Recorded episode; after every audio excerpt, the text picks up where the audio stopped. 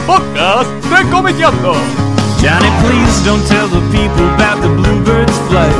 Wasting education on a Tuesday night.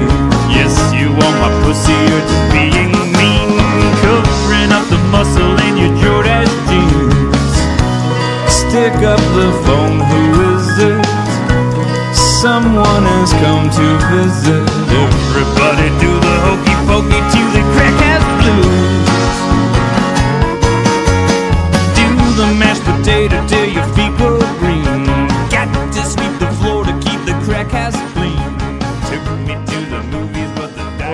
¿cómo andan? Bienvenidos al podcast número 20 de Comiqueando. Mi nombre es Martín Fernández Cruz, nunca me presento, ahora me, me di cuenta el otro día. Y estoy con Javier Hildebrand. ¿Qué tal, Martín? ¿Cómo te va? ¿Cómo te va? ¿Bien? Encantadísimo. Gracias por, por venir acá. Por favor, faltaría más. Y con Hernán Cachadurian. ¿Qué tal? Muy Sa- buenas tardes. Sabemos que tenés una queja. Una queja no, Recién la realidad- dijiste. Lárguelo, Eh, lárguelo. no es una Decilo. queja, es Lárguelo. un descargo. Esta Estoy sección- enojadísimo por no haber sido invitado al de Bruce Team, al podcast de Bruce Team. Ya lo he expresado en cuanto medios he, he podido.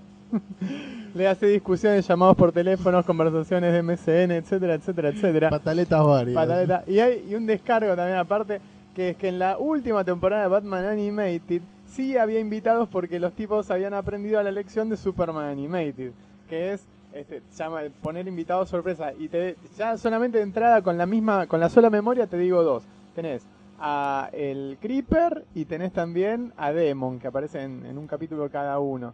En la última temporada hay invitados realmente de- de- del universo de en Batman. Pero Tre- bueno, Tremendo, eh, ¿eh? Los, que nuestro. escucharon el podcast no Ahora podían sí, dormir ahora pensando dormir en en si había o no había invitados. Ahora pueden dormir en paz, chicos. Bueno, nosotros así, ¿viste? Vamos, vamos llenando la información, Ah, vamos me- reno- actualizando, no haciendo updates. Cuando vi el, el podcast y dice el una vuelta, una vuelta por el Teamverse, dije, no, ¿cómo? ¿Cuándo, ¿Cuándo va a ser? Y vi que ya estaba grabado y digo, no, por favor, yo soy el mayor fanático de Bruce Team. Lo único que es imperdonable a mí por ser fanático de Bruce Team es que nunca terminé de ver Justice League. Pero las otras las tengo perfectas, tengo asistencia perfecta de cada capítulo. Y no, No, no más, sos el, no sos el más fanático entonces. No, no, me- no, es por no nos mientas más. de- reculado último No nos momento. mientas. Es que más. justo la emisión de esas series coincidió con mi comienzo, el- con el comienzo de mi, digamos, de mi incursión dentro de las revistas de, de Freak Show y de, Ah.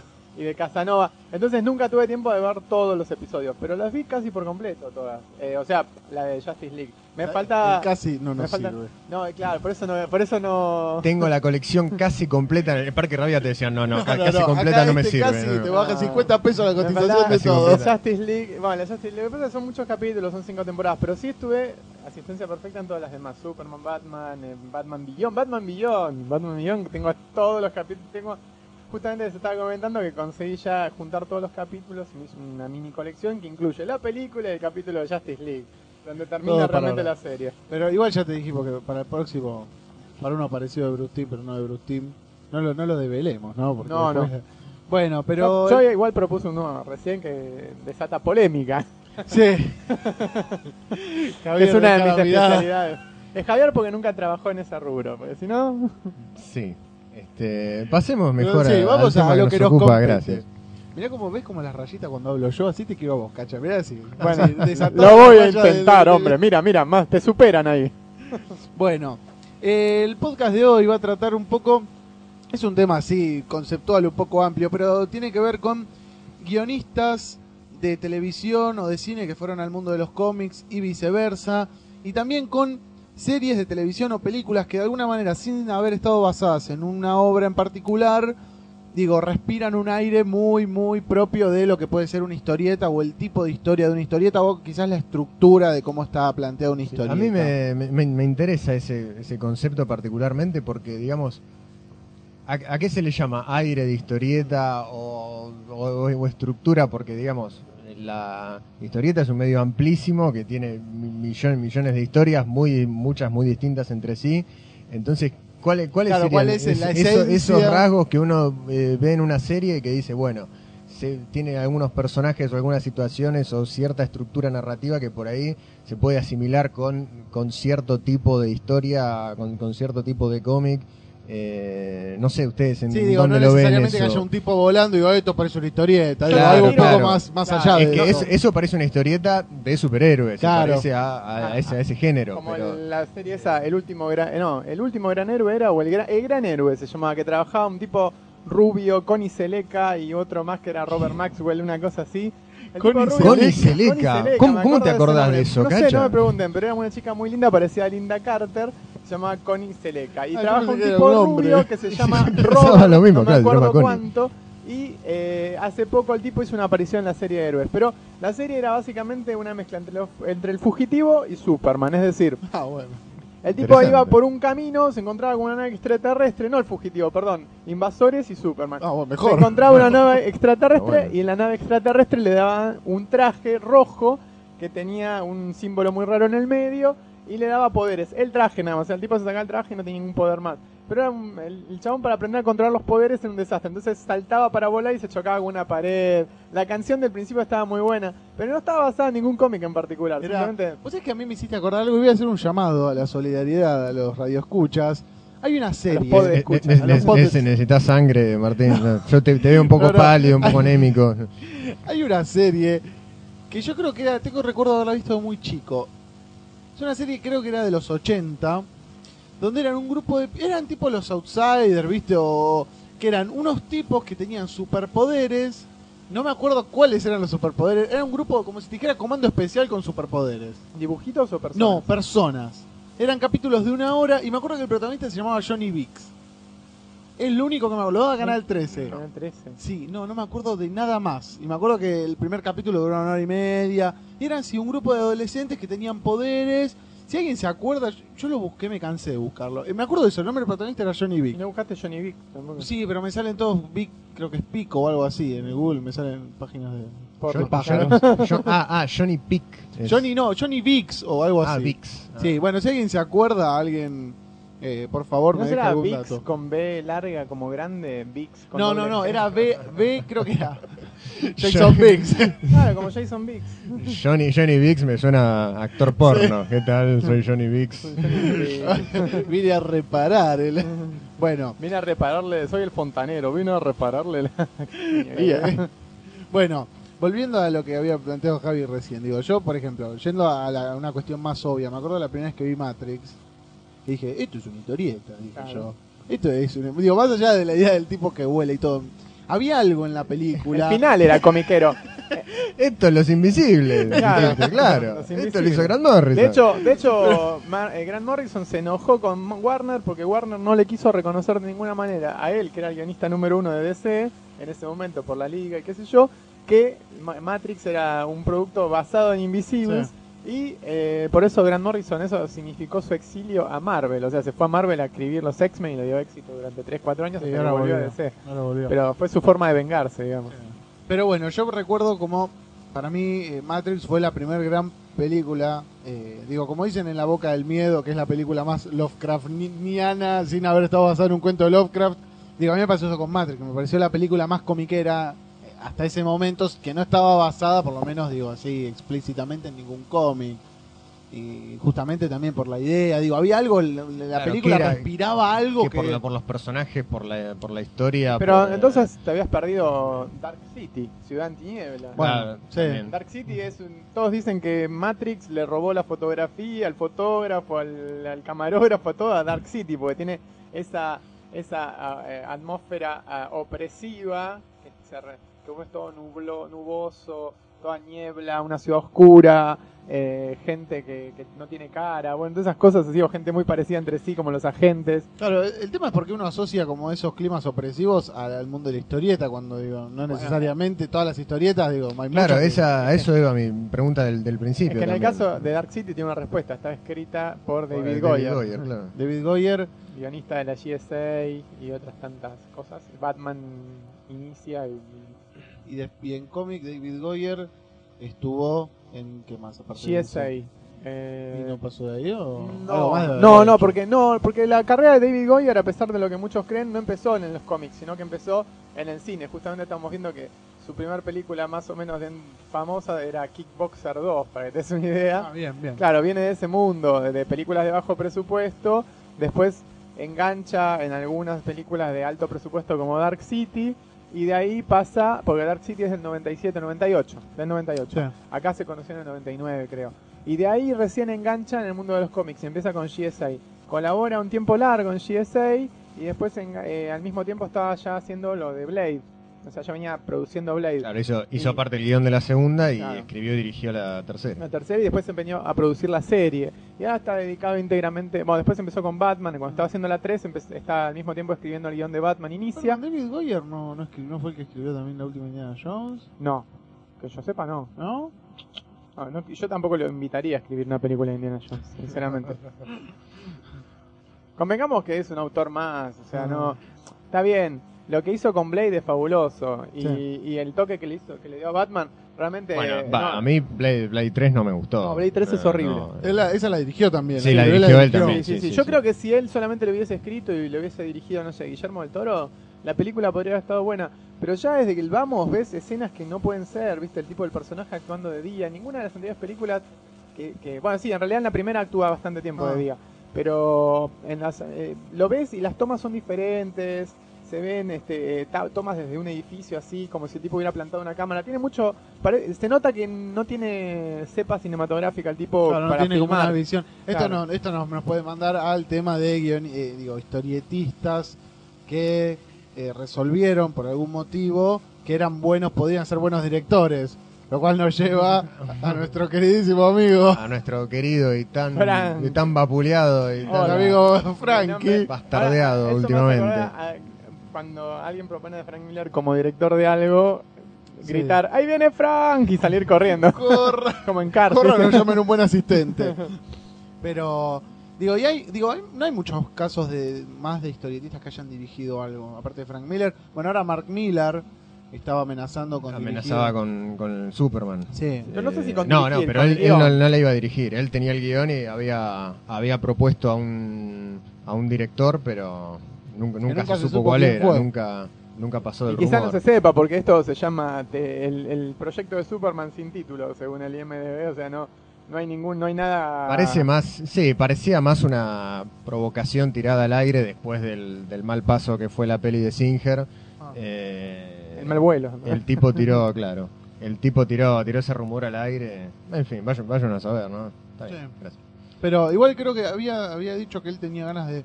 Que estaba escribiendo Wanted 2 y que tenía ganas de escribir, de dirigirla. Pero, Marmila me parece que a veces se va de boca. Bueno, digo, ahora, volviendo un poco a esto, digo, ¿qué otras películas ustedes recuerdan que sin haber estado basadas en algún cómic, a ustedes les dieron por algún motivo la pauta que dijiste, bueno, este tipo se nota que quizás le interesa la historieta? Bueno, había una, en realidad había sí. un actor que me parece que le interesaba mucho las historietas, que era Sam Jones. Pensé que ibas a decir Nicolas Cage. No, en- en- eso viene después. Pero en realidad no, no el actor, sino el director, de- en el caso de Nicolas Cage. Ahora te voy a explicar por qué. Ma- Antes que nada, yo soy muy fanático de una época de Canal 7. Tengo 33 años. Era, era, eras muy fanático de Canal 7. Era muy fanático de Canal 7 Tenías porque... un solo canal para ver. eh, No, cuando había chico. se, y- se escuchó escorchando un champán en algún lugar que alguien dijo, vamos, hay uno. Bueno, eh, no, en Canal 7 cuando yo era chico, tenía Ah, la se edad de ustedes dos. ATC Claro, todavía. cuando tenía la edad de ustedes dos. cuando yo era, nosotros no tenemos la misma cuando edad, yo pero- era un chico como ustedes. En mi Bueno, época. En mi época los maleducados no hacían lío. Bueno, en esa, eh, cuando yo era chico tenía 5 o 6 años, 7 quizá, eh, en Canal 7 había un- una buena programación. Pero a las 7 de la tarde, todos los días, de lunes a viernes, había unas series de la reputa madre. Una era esa que mencioné antes, El Gran Héroe. Los martes venía El Auto Fantástico. Los miércoles venía Leyenda del Simio Dorado. Los jueves venía La Viajeros. cuerda toda. Y los viernes venían los duques. explosiva. Claro, y los viernes venían los duques de Hazard. Y a veces ponían Buck Rogers. A veces cambiaban alguno y ponían Buck Rogers. Porque la gente ni se daba cuenta. Pero este no, no van en un auto, este ahora andan en una nave. ¿Cómo es? Eran series muy buenas y eran todas a- ligadas a la aventura, al cómic. Tipo El Auto Fantástico. Un tipo con un auto ultra tecnológico. Es re cómic. Vamos al meollo. Para, el, el, el auto fantástico no, la- no lo daban por Canal 11. No, El Auto acordaba- Fantástico la daban por Ah, Canal mira. 7. Ah. Eh, ahora le daban por Canal 13 a la madrugada, a las 6 de la mañana. Le daban por, no sé si este año fue, pero daban El Auto Fantástico. El, el auto, ¿Cómo es? El Auto Fantástico era muy cómic. Después, La Sí. leyenda del simio dorado era una copia de Indiana Jones con un avión. Ahora, Pero era muy ¿cómo con también. una.? Sí, ¿Qué sí. tiene Indiana Jones? ¿Una moto? No, no, no. Me refiero al tipo. El tipo trabajaba. El tipo era un piloto de guerra retirado. Ya había terminado la, la guerra, no me acuerdo bien. Pero era aviador. Era un aviador y tenía un ayudante. Y el tipo estaba vestido muy al Indiana Jones. Es decir, tenía una campera, pero era una campera de piloto. Una A- A- A2, creo que es la campera. Porque ahora sé de camperas de piloto. Una campera A2. Ella Eh, tira punta. ¿Por qué ahora cómo Bueno, no, deja, deja. Mejor le pregunto por qué ahora sabe y antes no, pues Bueno, se va a No, porque mucho. estoy estudiando esto. sobre camperas de piloto. Y camperas de piloto, A2. Ya sos James Bond, boludo. Y una gorra de, de piloto de, de esas que usan con visera, ¿no? Y el, eh, ¿cómo es? Y el tipo iba eh, ayudando, digamos, a gente del Pacífico, porque se notaba, en un, en un avión, un hidroavión. Sí. Y iban buscando cosas y mientras tanto parece que todo, el tipo era famoso por haber encontrado un simio dorado, que era una, una estatua de, de- de oro, este que, bueno, no sé, lo hacía famoso en el archipiélago. Eh, bueno, vivía aventuras todo el tiempo, qué sé yo, pero eran re, re historietas las aventuras esas. Y después el jueves venía Viajeros, que era una serie... eh, La del que viajaban con el reloj de bolsillo. Sí, Claro, sí, tenía un ovni, era un reloj de bolsillo que hacía cling y se transportaban de, de, de época, de época en época. A mí también me encantaba eso porque los tipos interactuaban con personajes del- de todas las épocas y a veces en un mismo capítulo, no sé, se llevaban a Cleopatra a los años 30, Cleopatra que hablaba en inglés y se movía en los años 30 como si hubiese vivido siempre ahí, qué sé yo, qué sé cuándo. Claro, sí. Sí, creo que el de- capítulo de Cleopatra le hace interactuar con, eh, con Abe, eh, Babe Ruth, Sí. el de beisbolista, creo, una cosa así. Y to- todo lo justificaban diciendo es una licencia poética. Claro, Una sí. licencia Pero la película, eh, la serie esa estaba muy buena, incluso la producía... Ahora se editó en DVD el pack. Sí, bueno, eh, precisamente, y ahora te empiezan a sacar cosas, datos que vos no sabías, como por ejemplo que la serie estaba producida por una editorial de libros educativos. Entonces la- el Ah. plan era pasar la serie y después pasársela en los colegios a los chicos y todo ese tipo de cosas. Lástima que, y es más, hubiera, po- hubiera continuado, creo. La serie llegó a los 20 capítulos nada más. Y el ¿Viajeros tema... tiene 20 capítulos? Sí, 20 capítulos nada más. El Opom la busqué en internet la otra vez porque estaba bien, quería verlos y encontré un lugar donde estaban en castellano y todo. Porque yo me acordaba de que en castellano era muy divertida. Después Sí. la vi en inglés y no era lo mismo. ¿Viste? Cuando vos decís, cuando era chico Sí, algo sí, era. sí, tenía como ese encanto del doblaje. Claro, y, y aparte me causaba mucha gracia el nombre del coprotagonista, el chiquitito que se llama Mino Peluche. Dije, ¿qué fue de Mino Peluche? Actuó en eso y nunca más volvió a aparecer en nada, en nada, ¿eh? Pero nunca volvió a aparecer en nada de ese flaco. Pobre Mino. La- las perlas negras que nos has traído hoy. Y esta es la perla negra. Bueno. primero tiene el nombre, el Connie, ¿cuánto era? Connie Seleca. Connie Era- Yo sé lo que imaginaba, pensé que tipo busquen Connie, Seleca. Buscá Connie Seleca en, en la internet, de, de- de. Grecia, viste, que llegó a Estados Unidos para filmar. No, no, no. Y el, esta, ¿cómo se llama? Eh, el, el actor Peluche. principal era John Eric Hexum, que era un modelo devenido en actor que en medio de la filmación de la serie, o al- hacia el capítulo 30, un día se le ocurrió jugar a la ruleta rusa y ¡pop! no ganó. No. No, No, ¿en sí, sí, sí, sí, estaba, bueno, estaba- podía de hecho, había hecho un telefilm que se llamaba Modelo Masculino con esta mina de dinastía. ¿Cómo se llamaba? Joan la de dinastía? Collins. Joan Collins. Sí, había hecho un telefilm con Joan Collins y después dijeron, uy, bueno, vamos a hacerlo como una, una serie de televisión. Y resulta que se murió el tipo, la mina no quiso saber nada y al final agarraron uno que se llamaba, no me acuerdo ya cómo era que se llamaba, el- eh, pero era un El actor nombre cono- que debería tener para no, no me acuerdo ahora. ¿Cómo que no te acordás, cacha? ¿Y ahora No, no me acuerdo. Se llamaba John, no me acuerdo cuánto. Pero bueno, era un actor del montón y pusieron una minita del montón también. Y nada más. No, no, no, la serie duró una temporada, creo que es así. Pero, Sobre el podcast de ¿Cómo, cómo- cómics, cómo- cómo llegamos a esto? Bueno, y los viernes estaban los Duques de Hazard, que eran re grosos. me gusta todo, todo el arco que has trazado Pero eran para todas- contextualizar, Eran todas que- que a mí me, me causaban mucha, mucha, tenía mucho sentido de aventura. Bueno, había otra que no estaba basada en cómics, en realidad estaba basado en juegos, Dungeons and, Dungeons and Dragons, Ah. que se llamaba Ah, sí. Hechiceros y Guerreros, que la daban los, los sábados en Canal 13, pero duró re pocos capítulos, porque la producían en Inglaterra, y parece que no le fue bien en rating en Estados Unidos, una cosa así. Una vez La leí volaron. algo en una revista, sí, dura ocho capítulos nada más. Pero estaba re buena, era muy, muy de, de ¿cómo es? Muy historieta, Muy con personajes digo, poderosos, uno todo. al final, digo, de alguna manera termina asociando todo lo que es la aventura, ¿no? Tipo, bueno, Indiana Jones o la del mono dorado, capaz, a, a los cómics. El tema es, como decía vos recién, Javi, Me, me da la sensación, si eso debe tener que ver eh, más que nada con el, con el género, ¿no? Con la, con la asociación que se suele hacer tradicionalmente a la, a la historieta con los géneros, ¿no? Con el policial, con la aventura, el del terror, ciencia ficción, western. como- Entonces, cualquier este cual- cual- cualquier película de, de género, estrictamente de género, eh, este, como esto que estamos hablando, géneros del, del siglo XX muy, muy populares y muy consumidos eh, durante los comienzos del siglo en los pulps y demás, que se hicieron populares en esa época, eh, por lo general siempre se, se asocian eh, con ese, ese tipo específico de historieta, pero realmente no sé qué puede llegar a tener que ver Indiana Jones con Persepolis. Ponele. Por- Sí, eh, sí, sí. eh, a, eso, iba, iba mi pregunta al comienzo también. Es que sí, yo creo que es así. Uno lo asocia con, claro, con los superhéroes y con los tipos volando, porque es, Claro. digo, es como el único género, digo, que se exploró mucho más en el cómic, quizás que en otros medios. Sí, bueno, de hecho, el, el mismo género superheroico nace, den- Nace, dentro de los cómics. este. Claro, uno, Así digo, no vas a leer eh, como ver un policial y no vas a decir, uh, esto es Red Sleeper. ¿viste? Claro, claro, O, claro. o esto parece Bruce Baker este. Claro, Digo, claro, tal cual. uno- Pero, pero por lo general sí pasa, pasa eso que se asocia. Yo estaba pensando en, en otra película cuando recién preguntaba sobre qué películas se asociaban a historieta y demás. Me acordaba de una que vi hace mucho tiempo que es eh, Mystery Men.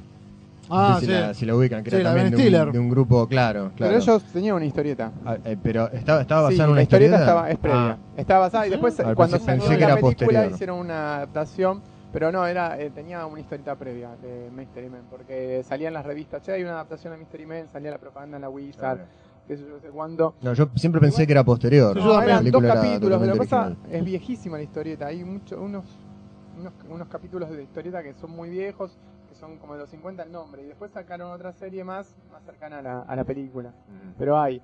Después me acuerdo de Sam Jones, ¿te acuerdas que hizo de, de Flash Gordon? Sí. No lo pude encontrar, pero un día a la noche en Telefe estaban dando. Los viernes daban películas tipo. este Búcaro Banzai. Búcaro Banzai es otra. hijo de puta, Claro. Esa es la, de- la del tipo de Naked Lunch. Sí, que trabaja Robocop. ¿cómo se Robocop, llama? sí. Peter Wheeler. bueno. Hay una película, eh, eh, daban esa, y al viernes siguiente daban una de Sam Jones que el tipo manejaba un camión, no me acuerdo el nombre, no lo puedo encontrar. Manejaba un camión y había un narrador, dicen que es un héroe, dicen que va en un camión invencible, dicen que nada lo detiene, qué sé yo. Y sa- aparecía el camión en el... en- el cosa era un camión normal que le habían pues, agregado dos TJ boludeces. y el TJ era. TJ. Iba con el mono. No, ese era BJ. BJ. No, esto era una película de televisión, ni siquiera... no, alguien, si alguien estrenó eso en cine era, es para ir a colgarlo y de alguna parte que le duela. Eh, realmente, El porque- talón. Del talón. de- Dedo del gordo. talón. del- Bueno, Sí. Y, y era re cómico, o sea, el chabón se copó tanto con el cómic que hizo eso. Y después de eso, o antes de eso, hizo una adaptación para televisión, una adaptación eh, fílmica, o sea, un telefilm, con miras a hacer una serie de The Spirit. Es Ah. decir, Sam Jones fue The Spirit en la, en la televisión. Y el, y el policía, ¿cómo se llama esto? El que- bueno, había un montón de... lo- los- la, la mina que hacía de, de la hija del comisario Sí. era eh, Kira Neris, la que después aparecería como Kira Neris en Abismo Espacial 9. La chica. Kira Neris era la, la, chino, la eh. Bajoran, ¿no se acuerdan? No, yo La no. Bajoran es. Los Bajoran son unos que tienen algo acá en la nariz, como una. Sí. Bueno, la mina. Como un después- quiste. Sí, un quiste en la nariz. Bueno, la mina que hacía de la, hija del comisionado era esa. Era la que después apareció como Kira Neris en, este, en Abismo Espacial 9. Space Y el, el también, el que hacía de comisario también era famoso, no me acuerdo quién era ahora mismo. No es más, si me dejas, te digo quién era el comisario. Eh, una, una mención nomás, que estábamos hablando de, de- de- de guionistas que pasan a directores y demás. Una mención porque podemos hacer todo un podcast de él. No podemos olvidar a Kevin Smith. Ah, Toda- cierto. este, to- todas Cierto, sus películas, cierto. o gran parte, eh, tienen todo, respiran el aire del Sí. cómic, básicamente porque sus personajes. Sí, sí, este, sí, son eh, lectores. son le- lectores o, o la- laburan de historietistas y. es que Kevin. Smith, Y, digo, fue un tip. Sí. y ha, ha- ha sabido crear todo un universo en torno no solamente por ahí a las historias, sino también a todo el fandom y a todo lo que rodea la lectura de historietas. Lo único Sí, malo de Kevin Smith que encontré alguna vez, fue lo único Sí, malo, Jersey es que... Aparte. Jersey Girl. Ah, no, pero esa es una película, no, pero esa es una película que se le hizo a su amigo eh, No. Ben Affleck de favor, me parece, ¿eh? Sí. Me parece, yo... Igual... sé, Le quiso hundir no la sé. carrera, le dijo, hijo de puta, ¿no? Que, bueno, la historia es que Igual, hubo... Ben, eh, perdón, eh, ¿cómo se llama? Ben Ben Affleck. Affleck se la hunde Sí, solo. ya, igual, sí, ¿no? claro. Ben Affleck No- ya no necesita jugado. ayuda. Yo creo que esto lo conté en algún otro podcast, tengo la idea, que en su momento Kevin Smith iba a producir la película de Preacher, que ya estaba todo el que Cameron Díaz iba a ser Tulip, Samuel Jackson iba a ser el centro de los asesinos, Robert Carlyle iba a ser Cassie y Ben Affleck iba a ser Jesse. Y Ben Affleck dijo, no, no, este papel no me parece interesante. Es Y se cayó todo a la mierda y que Garth Ennis y Dillon ya habían hecho tipo el guion de... No. de- de- eh, y se cayó toda la mierda por eso. Y capaz que Vin Smith de bronca le escribió Jersey Girl. Para ensuciarle un poco la carrera. Es un poco. es un complot un poco Sí, raro. sí, sí. Puede llegar a ser, no te digo que no, pero. También estuvo el error de Ben Affleck en, en aceptar, digo. Sí, que- para mí es una que- que película- no aceptó el papel Es, de es impresentable. Es una, es, es una comedia romántica. Ben Affleck no punto, debería- sin, sin muchas pretensiones y nada Sí, más, pero no, pero... Pero ni siquiera la salva la chica. ¿Cómo es que se llama? Liv La- Tyler. Liv Tyler. ¿Cómo que no? Ah, yo pensé que me decías. Todas las películas de Liv Tyler. Incluso esa que hizo con, con. ¿Cómo se llama este tipo? Con Michael Douglas. Que, que esa- ella es una buscadora de fortunas, una casa de fortunas. Y Michael. Con Michael Douglas. Es malísima, no la vio nadie, pero nadie. Yo sé cómo la vi en Movie City un día que estaba Movie City En abierto. Telefe a la noche. Telefe en el año 87. Movie City, el domingo estaba abierto. 3 de Mirá, septiembre. mirá si habrá sido mala que en Movie City abierto lo pasaron y nunca la vi en, en Cine Canal, alguno de esos canales. Es horrible Bueno, la película. Eh, volviendo a Kevin Smith. Sí. Eh, Ah, él- yo estaba diciendo el único punto malo, que no, eh, ah, bueno. que no era, es Jersey Girl, sino que al usar siempre los mismos actores, en Jay and Bob's eh, Strikes Back, Strikes Back. quiere, quiere volver a meter a todos esos eh, personajes y repite actores. Ah, pero está muy Hay bien, dos personajes es muy- hechos por, por el chabón de My Name is Earl. Sí, sí, sí, por, por Jason Lee. Y vos te metes en la, histo- en la historia y tenés que imaginarte que son dos personas Pero diferentes cuando son el mismo. Es un chiste. Pero si, si, si podés perdonar que Cleopatra hable en inglés en viajero, ya está. Listo. seis años. Ya está. Bueno, bueno. Es lo que hay. ¿Qué vas a decir? No, lo de Kevin Smith que había hecho eh, hace. Calculo que a principios de los 90, por ahí. No, no, posterior, que tenía un guion para una peli de Superman también. Smith. 96. 96, claro. Este, que no sé si no era el guion que después iba a dirigir Tim Burton. Era el que guion de Tim después se Burton. cayó todo. Era el guion de Tim Burton, pero Tim Burton la vio tan buena que dijo. Al guion lo vio tan bueno que dijo: No, no, esto no puede ser así. Pero cambiaron. para, era, o sea, el guion era de Tim Burton y después entró No, Kevin no, no. Smith para. El guion era de Kevin Smith que retoma Ah, un guion viejo. En realidad, no me acuerdo si retoma un guion viejo o escribe uno él original sobre la muerte de Superman. Ah. Y le agrega un montón de cosas, un montón de detalles o cosas de Brainiac, qué sé yo, qué sé cuánto. Y, eh, ¿qué, qué pasó? Lo vio Tim Burton y dijo, no me gusta mucho el guion, y empezó a retocarlo. Una vez que lo retocó, Kevin Smith dijo, mira, esto es un desastre, yo no, la verdad no puedo, Firmar eh, no puedo firmar este guion. Y encima cayó el productor John Peters, Ah, que es el que puso la plata y dijo, ah, sí, quiero más cosas, más espectaculares y quiero una araña gigante. La araña que Superman gigante. pelee contra una araña gigante. ¿Cómo? Sí, sí, quiero una película en que pe- Superman pelee con una araña gigante. Esto es demasiado, dijo Kevin Smith. Yo me voy, abandono el proyecto. Entonces, la araña gigante parece que la, la había comprado John Peters, o sea que ya la tenía. Apareció en Wild Wild West. En West, años la, después, de, la de claro. Will Smith. Ah, no, Sí, no, aparece la no. araña gigante que maneja el, pro- el Sí. personaje de, de este actor, el Sí, sí, sí, del malo. del malo y aparece caminando por ahí y es más, se van los dos en la araña cuando termina la película y al final todo se resuelve en una joda a mí, en una joda que le hacen al, al tipo este, a John Peters, en la película de Superman contra, Contra Doomsday, dibujito animado, que viene el juguetero, Toyman, con una araña gigante y aparece un personaje que es igual a Kevin Smith con la voz de Kevin Smith y dice, ah, una araña gigante, esto es una payasada y se termina toda la joda ahí. Es, muy nerd eso. O sea, vos fíjate, claro, es muy nerd. La, la historia dura 11 años, porque entre, la- entre el guion de Kevin Smith del 96 y la película de Superman 2007. Doomsday, 2007 pasan 11 años y siguen jodiendo Sí, con igual, más, más allá de John Peters y demás, la, la, la junta entre Kevin Smith y Tim Burton es rara. Sí, sí. Es una cosa rara. Sí, no, porque no a, tiene- a mí me encantan los dos, pero no, no los veo laburando juntos. Digo, volviendo a... había una película de Superman hecha por Tim Burton, ya era demasiado. Sí, o sea, también. Batman es una cosa, porque Batman es gótico, es oscuro, qué sé Sí, yo, igual pero Superman raro. no, Yo- Superman es Michael Bay. Igual yo insisto que, que, que las Batman de Barton, para mí... Uh, mirá la cara que me... ¿Qué vas a decir? Y que, digo, son películas de Barton, digo, me parece que mucho la, toda la idea y el sí, folclore... de- absolutamente. pero me parecen muy superiores las de, las de Nolan.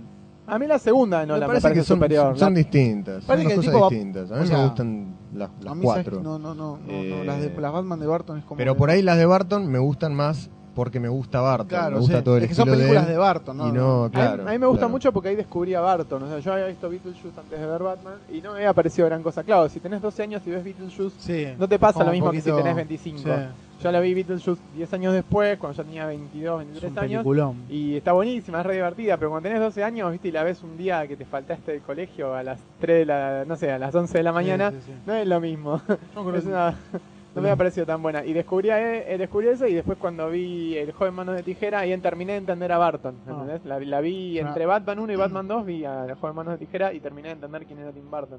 Que vuelvo a repetir, ahí ya tenía 13 años, o sea, no... no- Sí, Barton era es como que uno lo saborea más con los años. Sí, igual, El, el, el juego de mano de tijera, ¿dónde lo viste? En En, el en Canal video. 13. Ah, Las vacaciones en Claro Pues, Becó. mira, No, yo en esa época que no había cable casi, o que había claro, no, es que evidentemente. entonces- Después pusiste cable, te pusiste cable y ya está. No, fue listo. igual, Canal 13 no es de cable, simplemente que... no, veces- claro, por eso. Yo a veces estoy trabajando hasta muy tarde y me voy a dormir y para dormir me pongo la televisión, no sé, lo que haya ahí lo veo. Ah, Lo demás lo veo en computadora, o me lo grabo en DVD, lo paso en casa, pero no, no estoy viendo muchas cosas así a, a rolete porque me cansa, o sea, ya de, verdad se muy Estamos a un paso de la terapia. te- Sí. Bueno, Javier, te quería contar, yo de verdad estoy... No, no lo miro, ¿viste? Yo, Javier. sí, le decís Javier y lo miras a Martín. No, no, no, lo miro, porque no tenés que mirar al psicólogo. bueno, aparte, más psicólogo me parece él que vos. Está más sentado, ¿viste? Más... Bueno, Conmigo terminás pero- loco igual. digo, Kevin Smith igual lo que tiene, que- digo, hay algo que, que- eso que vos decías de los personajes recurrentes, que es algo que en el cine no se ve, yo creo que no se vio mucho. No, Y excepto capaz uno. hasta es un elemento más propio de la historieta de la idea de personajes recurrentes y que los universos se puedan Claro. mezclar. No se ve, digamos, en, en, en, en series, en sagas que no, que no sean una, una secuela. Seguro. eh, Porque digo, personajes de una película que una- un universo propio. No, no existe. No, es algo de él, el universo. No hay. El, el, el, El Bio- que Universe Sí. sería. Sí, eh, sí, totalmente. eh, Pero- productora de él. Pero bueno, sí, Kevin Bueno, Smith eso, es eso, es, eso, es, ejemplo. eso es una particularidad también que viene bastante del mundo de la historieta. el- Sí. El, hecho de, de crear un universo en donde los personajes de distintas de distintas series, O como películas. pasa en la historieta, convivan, que compartan eh, historias y demás. Es, Yo- que también una tomado- característica que viene de ahí. Yo de- ahora con cómic. esto me das el centro para que yo eh, mencione Te la dejé, mirá, dale, dale, picando, Pateá, se hace el área chica, dale. al que yo hoy he llegado a la conclusión que es, es el gran creador televisivo del siglo XXI y de finales que del bueno de los 90 que es Josh El Whedon. Chueco Suar. No. No, el Chueco Suar es un tipo muy talentoso. Sí, pero. Pero, pero yo creo que Josh Whedon tiene Alguien que trabaja en la revista El Amante no puede decir eso. No, pero no trabaja en el amante, no lo, no lo mandes hacia el frente. No trabaja en el amante, Martín Fernández Cruz no trabaja en el esto se amante. edita, esto se edita. Lean mis labios, no trabaja en el amante. Digo, Josh Whedon, Josh Whedon, digo, es el tipo que tiene esa particularidad, ¿no? Digo, es un tipo que fue capaz de crear un universo. Ah, Josh Whedon. Pensé que ibas a decir J.J. Abrams. No, en serio. no, no. Ese viene después. Ah, Whedon. claro. No, pero Josh Whedon es un tipo que en todas sus, digo, sus series televisivas se nota una forma de contar que tiene que ver con la historieta, ¿no? Por, por digo, los personajes. Digo, hubo alguien, no me acuerdo quién fue, que decía que Buffy de alguna manera eran los X-Men. Sí, yo lo dije. ¿Vos lo dijiste? Va, yo lo dije y mucha gente más lo dice. Pero yo lo dije porque lo leí en algún lugar. Y había una buena justificación. Buffy es la versión televisiva y sin llegar al punto, digamos, de, de- de ser una copia en nada estilo de los X-Men. Al igual que después te puedo llegar a decir, ¿Por qué? Es una versión de los X-Men. No, la leí- cachas. mirá, en realidad la leí en una Wizard, no me acuerdo, o, lo- o lo leí en algún lugar que habían dicho precisamente eso, que era una versión, pero no nunca llegué a leer la justificación. Posta, de verdad. Eso me...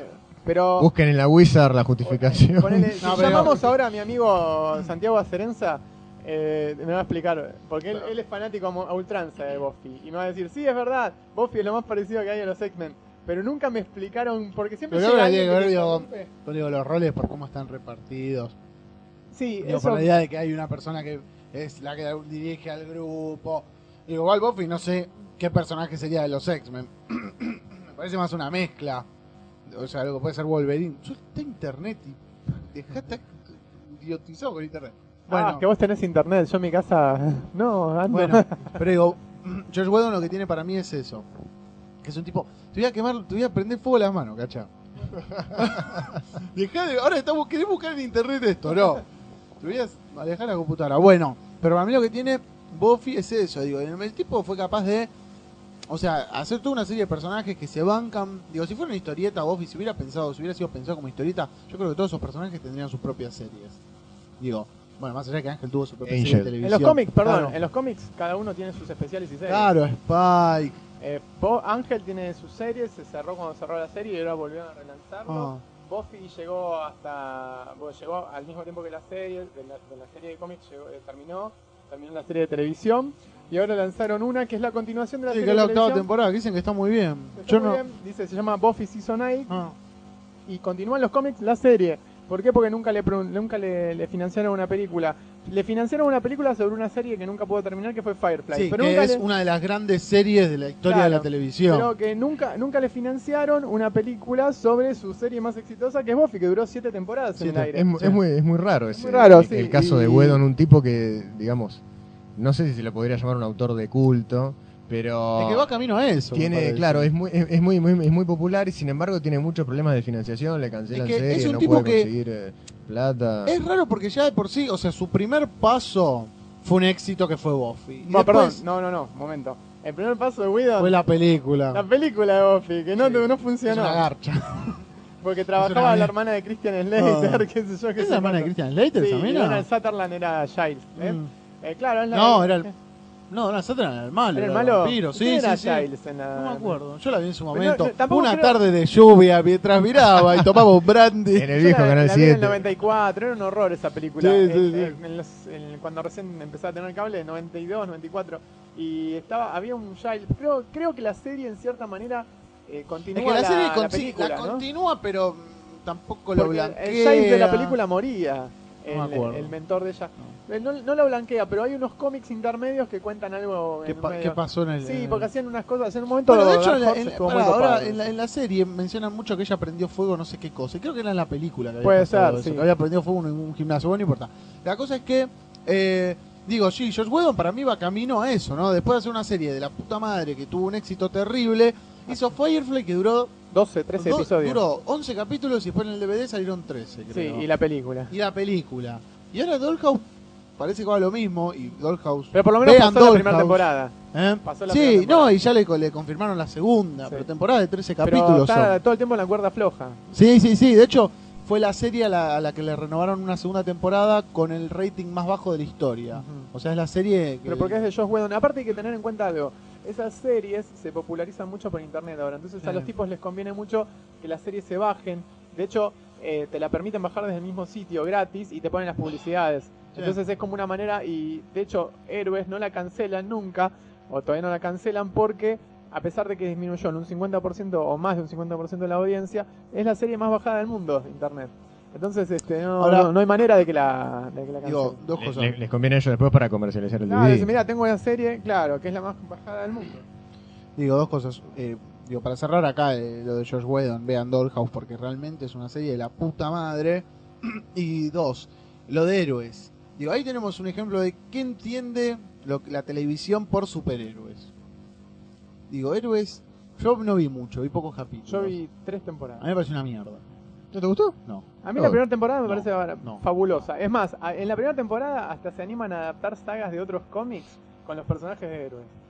Como por ejemplo Días del Futuro Pasado. Sí. Bueno, es una vez me acuerdo que en la ML Argenta se lanzó una, una consigna que era díganme si los últimos eh, tres capítulos de Héroes no son una copia de la saga de, de Días del Futuro Pasado. Y todos empezaron, uy sí, a mí me parece que no. Y la papa no opinó porque no veía Héroes.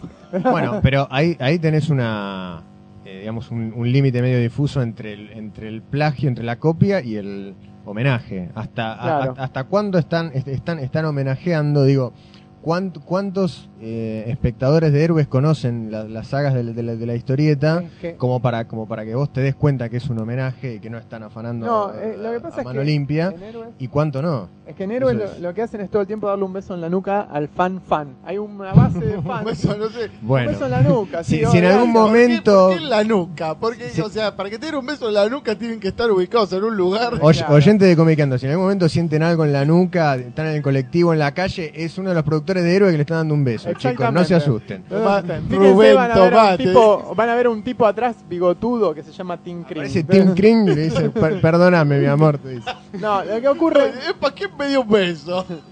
deberíamos concluir con héroes. eh, perdón, deberíamos concluir primero con el tema Buffy y pasar héroes porque es- para mí da- es un tema aparte que si quieren les explico todo este, tranquilamente.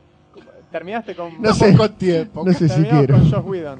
O sea, No, no, no, sí, digo, con Josh Whedon, digo, es un tipo al que. eh, o sea, yo lo quiero pasar así medio como, digo, así, porque en algún momento me parece que es un tipo que realmente se merece eh, por lo menos un podcast, porque es un tipo que tiene 800.000 cosas, digo, no solo en la tele, sino que para mí eh, los X-Men, eh, el Astonishing, el Ah, tipo sí. hizo las historias de los X-Men más interesantes, por lo menos, o sea, Son muy incluso a mí me gustó mucho más que Morrison. Bueno, ahí tenés como Buffy podría haber sido los, los, Sí. los- los Pero X-Men. es que tipo vos, vos lees esos números de los X-Men y te das cuenta que ya el tipo tenía como todo armado, digo, no es un tipo que está viendo a ver qué onda los personajes, tipo ya de No entrada es un los conoce. improvisado. Sí, claro. sí, sí, vos te das cuenta que era un tipo que ya estaba pensando en, ese, en esa clase de personajes. Y para mí lo que hizo, esos números que él trabajó, eh, esos cuatro arcos, creo que son cuatro, ¿no? Son 24 números. Eh, son 24 Los números del- entre las dos temporadas. Sí, sí, son increíbles, eh, Son pero 12 son números increíbles. y- ah, son 12 la segunda y una anual. Sí, son, pero Y para mí el es- dibujante que tenía. Sí, bueno, obvio, pero igual, aunque lo haya dibujado con palitos. No, no, pará, pará. Una cosa es. Eh, No, pero digo, casa de ahí. ¿Eh? ¿Cuál? Las que dibujan con palitos en historietas reales. Eh, Ah. Fra- Fran López, ¿te Sí, referís? exacto. Bueno, Una cosa es. o sea, digo, el guion es tan bueno que, que el dibujo a- a- ayuda, pero nunca hubiera. Pero bueno, el punto es ese, digo, para lo de John Whedon. Y vean Dollhouse en serio porque es increíble. Y hay una. Increíble. Ahora me estoy acordando, hay una película. Ángel también está muy buena. Ángel está de puta madre. Sí, no, todo era- está era bueno. Firefly es increíble. Es más, también. cuando termina Firefly, el tipo queda sin trabajo, el protagonista, y lo llaman a Buffy. Está en Buffy después. El, el Claro, sí, Nathan Fillion. Claro. Bueno, Whedon- hace de malo. Y, Sí. te estaba por contar. Hay una película de Buffy en proceso. El tema es que Josh Whedon no tiene nada que ver. ¿Por qué? Porque la que está haciendo la remake o la película nueva es la productora de la, de la película original. O sea, se puede Ah, qué esperar un bodrio espantoso con Helen Slater 20 Qué años lindo. después. Bueno, la octava temporada de Buffy yo creo que no la hicieron porque eh, Sarah Michelle Gellar dijo que no. Creo que el resto del cast tipo estaban todos como que sí. y si nunca más no. trabajaron en No. nada. Y aparte, Whedon estuvo durante años atrás del proyecto de Wonder Woman.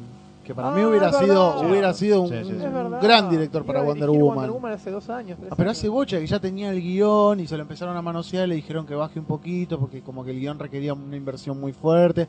Y al final el tipo se hinchó tanto las bolas que dijo, bueno, ya está, que la haga ahora. Es lo, es lo que decía Sí. antes, siempre tuvo Héctor, problemas. ¿Iría a ver Wonder Woman al cine? ¿Cómo, cómo? ¿Cómo? Tu primo Héctor, ¿iría a ver Wonder Woman al Sí, cine? pero si le haces un tráiler con explosiones, van a ver cada Y- cosa. Sí, sí. Le pones el culo de Wonder Woman en Sí, pucha, me pones a... Ah, Megan Fox. O sea, a mí Megan Fox me hincha las bolas. Ah, poco. sí, es- ya está, ¿no? Ya es como Angelina una Jolie Vamos, vamos. No, no, pero parece que es una mina- Vamos, no, es que- Cruz. ¿De qué manera te las Vamos. hincha las bolas? ¿Eh? No, porque me parece que es una mina que confundiendo no, no, no partes tiene- corporales. No. La primera vez pensé que es una mina que por la cara que tiene y por el cuerpo que tiene, lo único que puede hacer es así como de. ¿Viste? De gato. ¿Y para qué más querés? ¿Qué- ¿Para qué querés que qué actúe? querés? Que ¿Cómo dibujan, a. ¿Cómo dibujan a. Wonder Woman? ¿Cómo se hace famoso Adam Hughes dibujando a Wonder Woman? Yo no sé quién podría. Bueno, Sandra Bullock en una época me decían Sí, que no, no, pero sí, sí, todo el mundo se mataba de risa, Mm. déjame de joder.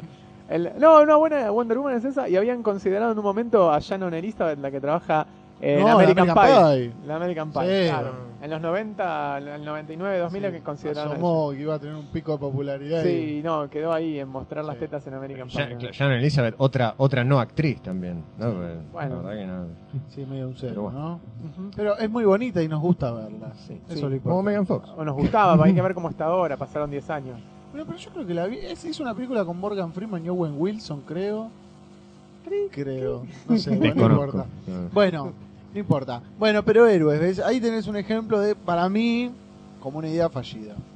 O sea, los personajes no me resultan En la interesantes. primera temporada estaban muy buenos. Decime, Yo no la vi Yo- completa, vi capítulos sueltos. O sea, Ah, hablo, la- desde, mi, Ah, bueno. desde No, mi no. ignorancia. Yo vi la primera y me gustó. Yo- A mí me gustó la, Claro, la primera temporada, porque está construida bueno. sólidamente. O sea, ahí se nota que el tipo venía escribiéndola desde mucho tiempo atrás, La cosa es que se termina todo en el capítulo 13. ¿Por qué? Porque iba a ser una serie de 13 capítulos, así de prueba, y de repente en el primer capítulo tuvo 15 millones de espectadores, y los tipos dicen, ni a palos haces 15, haceme 22 mínimo, 24 si podés. Y el tipo se tuvo que poner, ta ta ta ta ta ta ta, ta, escribir 10, 15, 10, 12 capítulos más, de la nada, los tuvo que sacar, hubo una época que terminó ponerle en Navidad y volvió en febrero, héroes. Y terminó la temporada, no sé, en marzo, abril, estuvo todo el tema de la huelga de guionistas. no, no, eso fue en la segunda. Eso fue en la segunda. Ah, y después ah, ¿qué vos estás hablando de la primera. Claro, Ah. una- eh, ahí construyó esa de salvar a la porrista, que era la minita, la, la, la chiquita Hayden Panettiere, que había que Save salvarla. the cheerleader, save the claro, de. Sylar, porque Sylar quería el poder de la cheerleader.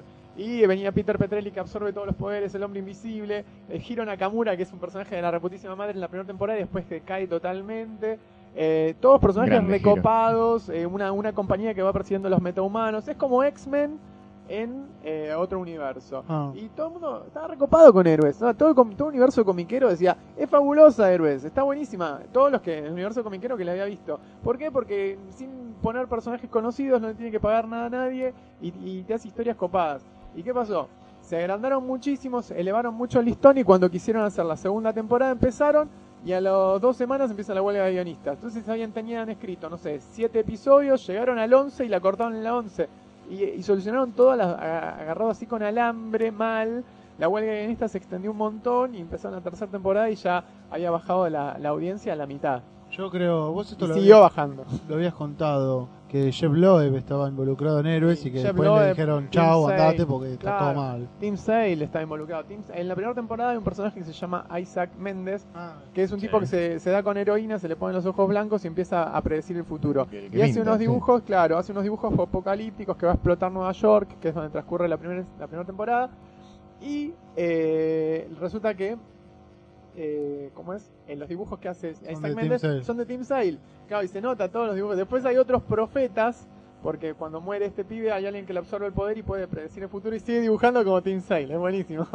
Este, Trajeron al clon de Tim Sale. Claro, después aparece un negro que también este, tiene el poder de Isaac Méndez se termina, pero la Tierra necesita un profeta, entonces se despierta otro profeta en África y eh, es Tim Sale. Y después eh, de Matt Parkman descubre ese poder, que es uno de los protagonistas, que es uno de los actores preferidos de J.J. Abrams.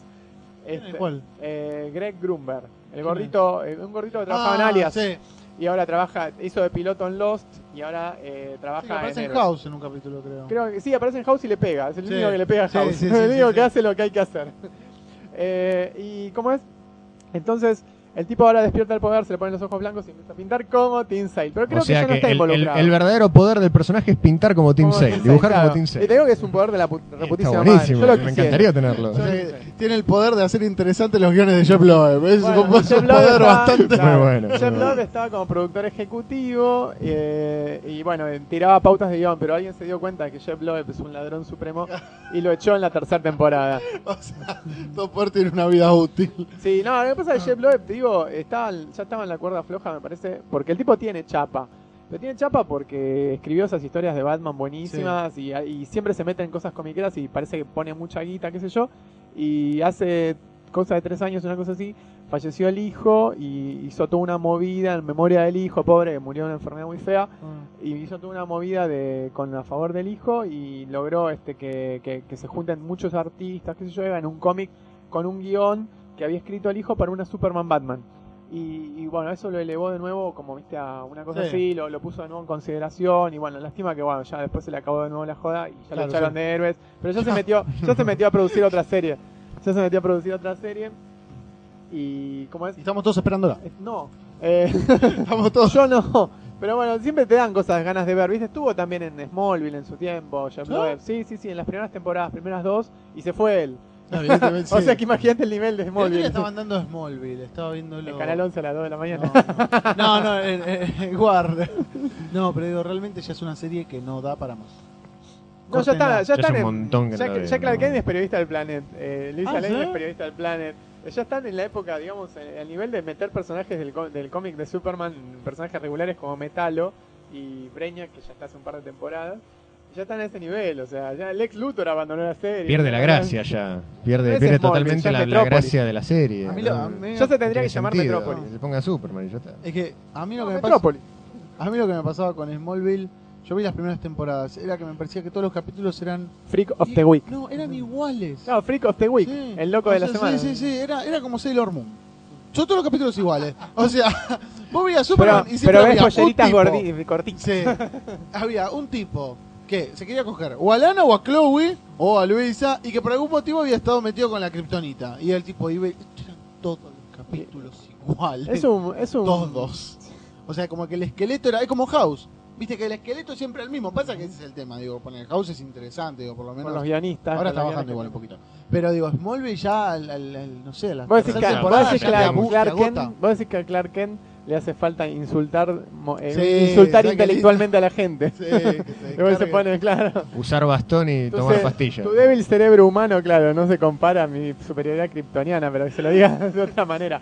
No, El- pero ahora digo ¿qué, ah, digo, ¿qué guionistas hay aparte de los que nombramos? Perdón, no, no terminé con héroes. El, eh, Ah, sí. Sí, sí, eh, no, no, el, el tema es que en Héroes se dieron cuenta de que el fanbase, o sea, la base de fanáticos, eran comiqueros en un momento. Entonces, ¿qué pasó? Empezaron a meter cosas de, de cómics, como por ejemplo cameos de Stan Lee, cameo, sí, en un capítulo eh, Hiro no sabe dónde ir, no, no encuentra la dirección, y en un momento para un autobús y dice, bueno, me voy a ir a Nueva York, supuestamente ahí tengo que trabajar. Y se despide de su amigo Ando, abren el autobús y el conductor es Stan Lee y dice, hey niño, ¿dónde vas? Y yo te llevo, ¿viste? Yo te doy Guau. la dirección, una cosa así, le dice. Y es como que es un gran cameo. Después este, hay algo de el- la batalla final de la primera temporada transcurre en Plaza Kirby.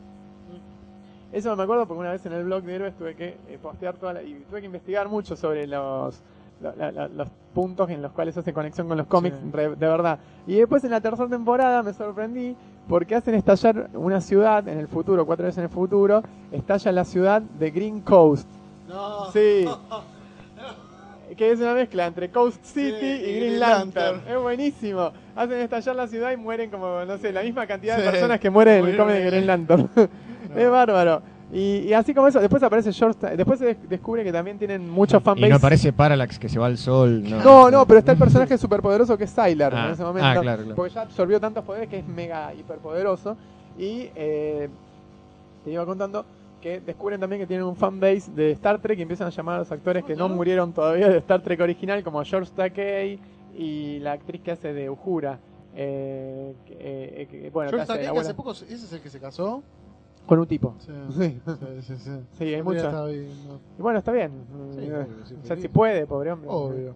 Em, pero bueno, entonces, digo, digo, ¿qué otros guionistas, aparte de los que nombramos, ustedes recuerdan que hayan pasado de un campo al otro y hayan hecho algo potable, ¿no? Porque digo, Bueno, Interesante. El, ma- el caso Sí. más emblemático creo de los últimos años es Shane Michael Straczynski Straczynski. Straczynski que viene, arrancó en la tele.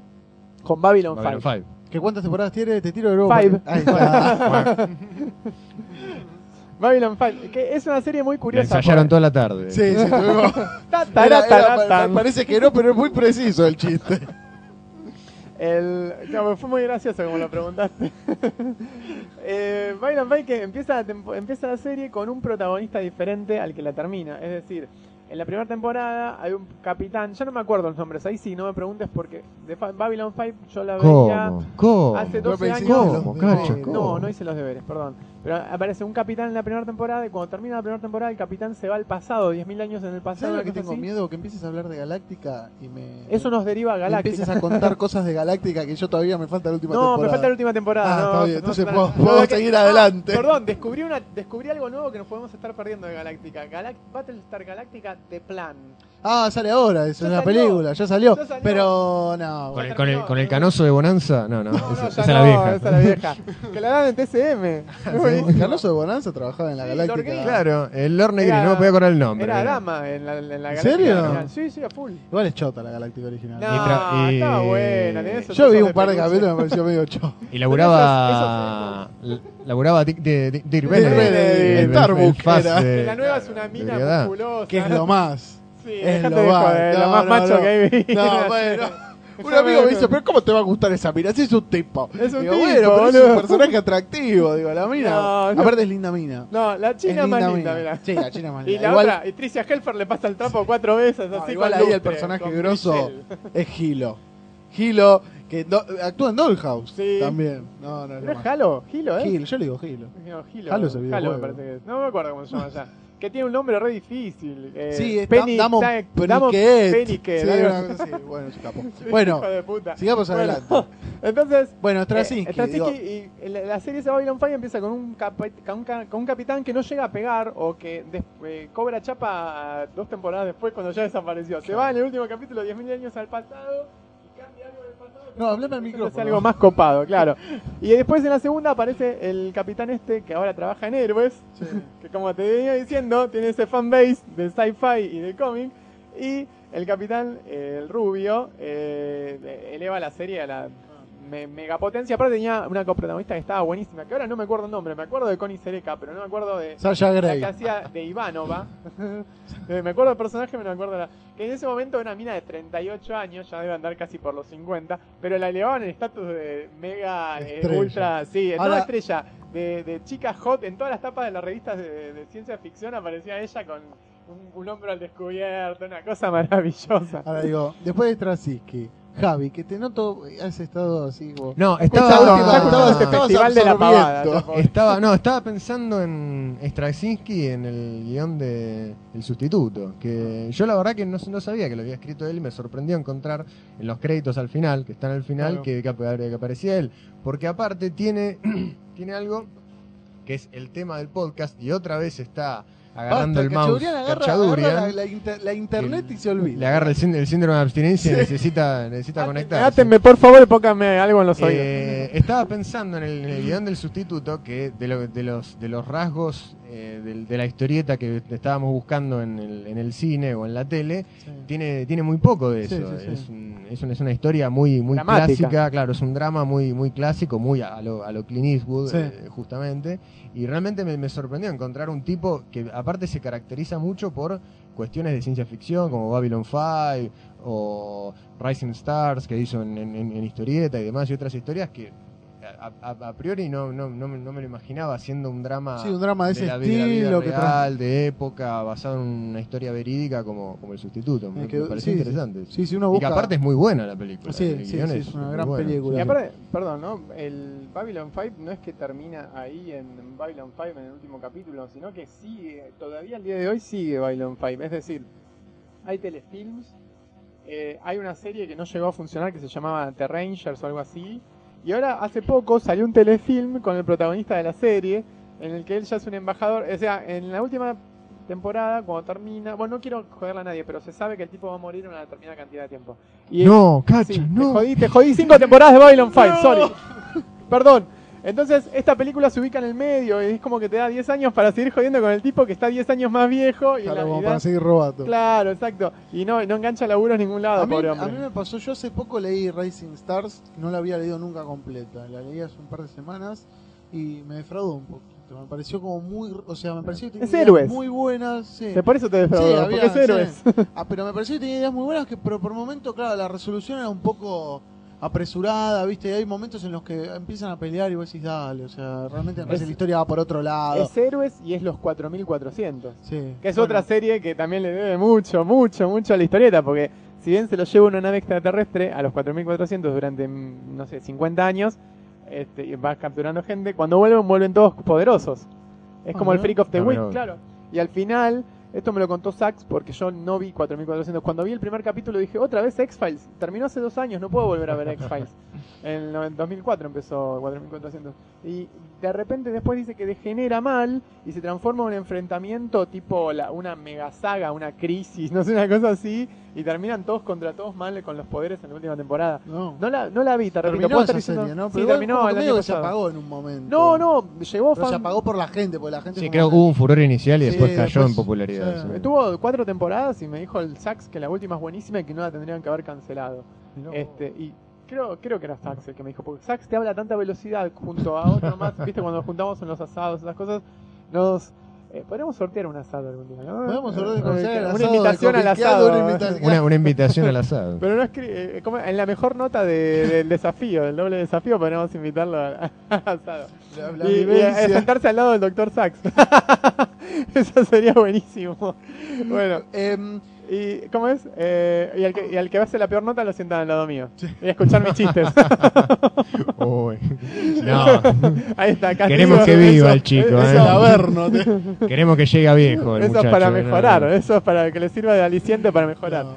Bueno. Pero, mm, bueno, entonces digo, los 4400. Bueno, otro aparte de, de Straczynski. Sí, Straczynski que después de eso hizo Rising Stars y después se metió en su carrera comiquera full, que era Spider-Man. Spider-Man. Hizo cuatro, cuatro años o más de Spider-Man que son fabulosos Bien, hasta sí. que lo termina con ese broche de... Con ese broche de, De oro. mierda, que de oro. es One More Day. Quizás No. una de las sagas va- va- que, que Más más, necesita reivindicarse. Sí, no, no, es que el tipo no la quiso firmar y lo obligaron a firmar por contrato, le pusieron el nombre a la fuerza, no sé. Es un horror, eso no es Straczynski. Este es como el quinto podcast en el que te Ah. quejas de- O sea, es tal tu, es tal tu, Lo tu, peor de todo- tu Lo indignación. peor de con- todo es que vos esperás a que todo sea un sueño malo y yo sigo comprando Spider-Man porque hacen unos equipos creativos de la reputa madre y ahora viene Joy Kelly. O sea, en lo que está publicando Panini a esta altura, está por aparecer Joy Kelly en cualquier momento y volvió John Romita Jr. como para elevar el nivel. Qué lindo. Este, y me encanta, John Romita Jr. vuelve como recargado. Pasé por 5 o 7 personajes en el medio y ahora vuelvo Spider-Man, soy re groso. Y, y la verdad que es cada día más groso ese tipo. Pero bueno, después de Straczynski que hizo su- eh, Supreme Power, que a mí me gusta mucho. Pero ves, Ah, Supreme también. Power tiene eso también. Ves que, que es como que viene muy bien, viene muy bien, viene muy bien y de repente, pum, se va. Sí, la Yo, serie yo leí tendrían que ser seis primer números. libro nomás. No, yo leí no, los primeros no números. Creo que leí los, los primeros cuatro TPs por ahí, y más los, los, los que eran de los personajes, eh, los solistas. Y Claro. me daba esa impresión que también, que llega un momento que el tipo se le va, ¿viste? Como que pierde el, el eje de la historia que está contando y se distrae con boludeces. Pero Supreme Power había... Tendría que dedicarse solo a las miniseries. Sí, no, no, es que el tipo con más de 10 números, bueno, en Thor no estaba también, que parecían que estaba... Thor está ahora. Eh, creo que no está leí todavía. nada.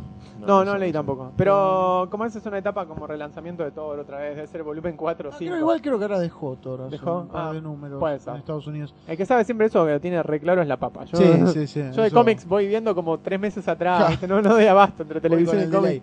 Bueno, otro autor, eh, digo, es bueno, el amigo eh, Brian K. Bogan. Bogan. Ah, Brian Bowen. Otro que arranca en el cómic. Y pasa a la tele, en- y no Pasa- pasa, a cualquier cosa en la tele, pasa A los.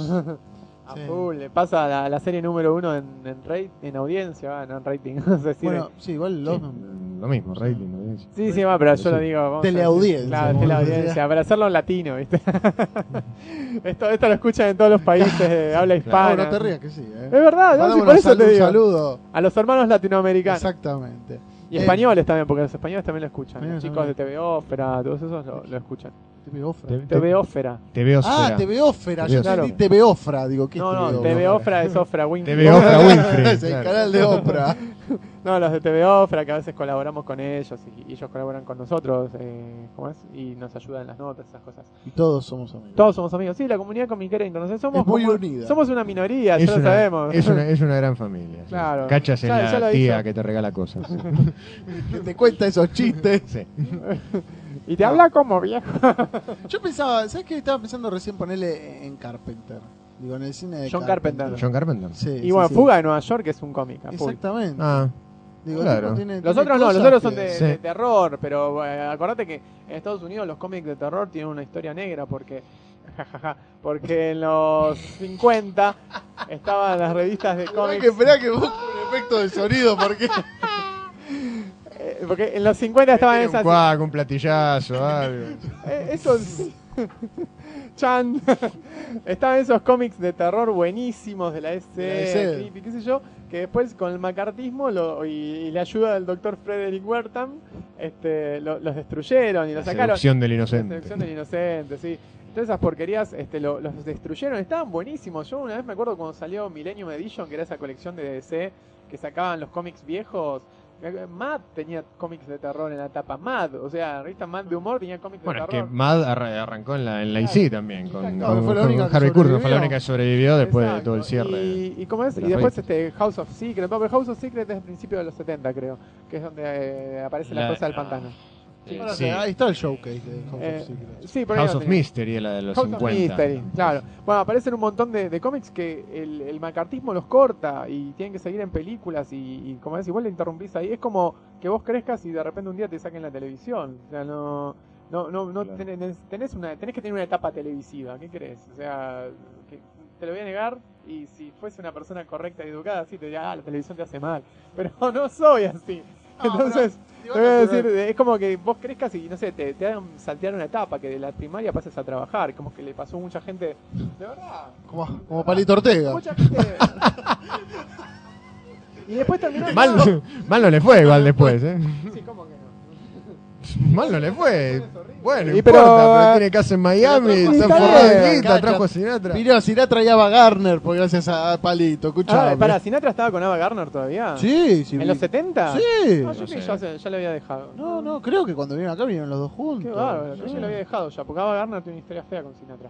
Sí, sí, Se- sí. se querían matar los esa- dos. Esas eran mujeres, loco. Esa, que loco. Megan Fox. Ava, Ava, Ava Gardner. loco. Escuchame. ¿En quién se basó Frank Miller para una... eh, Le ¿cómo gustan las maduritas Una Martín. mujer, ya no. Aparte en el estado en que estaba Garner ahora, no. Vive Ava Gardner, ¿no? No, por eso. Ah. Sí, sí, Está sí. con el. Tire, tire el chiste, que, por favor, el del. El sobre Ah, todo. no, ya está vestida con el sobre todo de madera. ya. O- ot- otro efecto. Bueno. Eh, ¿Cómo es? Bueno, te estaba diciendo, Ava Gardner es la mina en la que se basó Frank Miller para hacer este, la, la- a la Ava de, de Ah, ¿sí? Sí, porque No una mina fatal, era a, a Frank Sinatra. Frank Sinatra era un mafioso Estaba maligno. con la mina. Sí, pero un mafioso maligno, Frank Sinatra, y a los pies de la mina era un bebé de pecho, o sea, Sí. se volvía loco por eso, se quiso suicidar por eso. Era terrible. Igual no digamos que nadie es mafioso, porque no, no Ah, hagamos pero- esas no, pero creo que- tan así. Sí. No sabemos quién nos está Bueno, escuchando. que le devuelva las nos películas. escuchan nuestros hermanos latinoamericanos, pero hay Claro, otros que bueno. no son tan hermanos por ahí, Ah, que no nos que- quieren que- tanto, que- o no se llamen decís con la familia. Que y- si colgás algo en internet que diga cómo fabricar una bomba, nos van a estar escuchando. Yo sé dónde está Osama Bin Laden. Y no lo voy a. De... Vengan a sacármelo si se animan. Los talibanes rules. Bueno, no sé que hace poco le pasó a un amigo mío. Esto es en serio. Eh, en el blog, no sé qué, qué artículo subió sobre para hackear algo de Microsoft. Le llegó un coso del FBI. No. A través de no sé qué qué agencia acá. No, que, le, que, que cierre el blog. Posta, ¿eh? En serio. Así que ya Cosa que pasa. ¿Quieren problemas con el FBI? ¿Querés problemas, Martín? ¿Cómo fabricar ¿Sabés que me una bomba? No sé que me estoy acordando. ¿Ustedes vieron Mujeres Amazonas en la Luna? No. Ni No, siquiera a no, las que 3 es de la una mañana. serie de sketch, la de Joe Dante, Joe, eh, que No, no, John la vi, no la vi, la conozco, sí, pero no la Bueno, nada, hay un No, no. chiste con, lo- con los videos piratas que es genial. Miren esa película porque es. Bueno, volviendo al tema Frank Sinatra. No, Frank Sinatra no, estábamos antes de Frank Sinatra en otro tema loco. Volvamos al tema del Palito. Ortega. Palito Ortega. ¿Y de Palito Ortega de dónde veníamos? De los cómics de los, de los 50 que estaban salteando una, una etapa. Bueno, les hace saltear una etapa y de- después vuelve con toda, como fue los 70 en Estados Unidos, que fueron re crudos. Pasar de los 60, que eran como estar en, la, en el tope del tope, que Estados Unidos logró, creo, su mejor época en los 60. Y también la peor, porque en los 60 hizo, empezó la guerra de Vietnam, mataron a Kennedy, qué sé yo, qué sé cuánto. Pero fue como una era, los, entre los 50 y los 60 fue como la era de mayor crecimiento, creo, de ellos, tanto en población como en avances y como sociedad en sí. Y después le vino los 70, que es la resaca, o sea, de emborracharse y tener la risa bárbara. Les, vino, les cayó en los 70, que vino el Watergate. Las películas de terror más crudas, como la masacre de Texas, que te cortaban en pedazos con una sierra eléctrica. Y es como, El nacimiento del Gore fue como por ahí. claro, como que te agarran de, de un pie y te El tiran de nacimiento nuevo del gore es más de los 60. Sí, Con- creo que 66, con Luis. Eh, no, Sos eh, Romero. No, pero es anterior, es en el 60. El principio de los 60, con eh, Bl- Blood, Blood Fist. Fist. Sí. Gran película. Y eh, te decía, y viene gente como John, Carpenter, que es multi, multigénero, pero generalmente tirándose a la fantasía, a la ciencia ficción, al terror. Fantasía, terror, sí. Claro. Está muy asociado con el terror.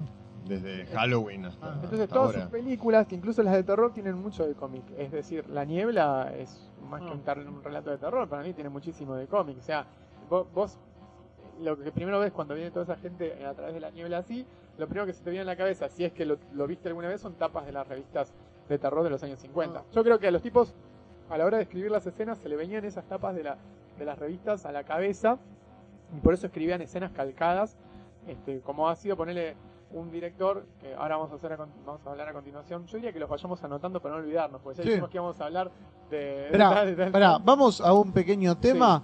Eh, Y- no y vamos tiro- a poner tiro- el tema que vos pedís. No, lo vamos a poner. Yo quiero escuchar un Porque ni Javi ni yo lo queremos Oh, escuchar. bueno. es un desastre. Vamos a escuchar algo de, No, de vamos a escu- Wonders. No, Queremos que sigan Vamos a anunciar escuchando. primero de quién vamos a hablar cuando volvemos, ¿te parece? Dale. De eh, San Raimi.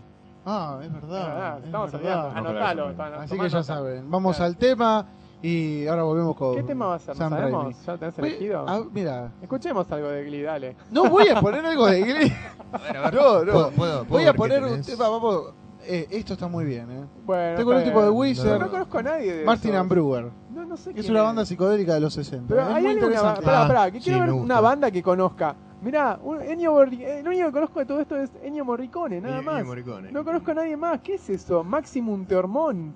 Es Marvin Gaye. Ah, Marvin Gaye lo conozco. Marvin Gaye está bien. Marvin. Gaye. Uh, poné algo de Marvin Gaye. Te lo pido, por Flamingo. favor. Tengo, tengo el Ah. soundtrack de Pink Flamingo. Mira qué lindo. Ah, ¿quién le usted? Yo Pero es no un seguidor poner- de Water. Vamos, poner- vamos todavía. Pará, pará, vos no querés poner una canción de Glee que son gente con talento y querés poner Pink Flamingo. Pink una es un peliculón. Sí. Pink Flamingo Por favor. y Marvin Gaye. Mar- no, Ma- Marvin Gaye. No, Marvin Gaye es lo más. No, Pero es es Marvin grande. Gaye y al lado está Pink Flamingo. No. O sea, esto, esto No, no, no, es una asociación muy chabaca No, no, no, no, no. Voy a poner un tema de Pink Flamingo. Dale. Bueno, está bien, lo, lo Bueno, escuchamos. Vamos a Pink Flamingo y después volvemos. Vamos a escuchar Ria- Riot in Cell Block de, Pink, de la banda señora Pink Flamingo.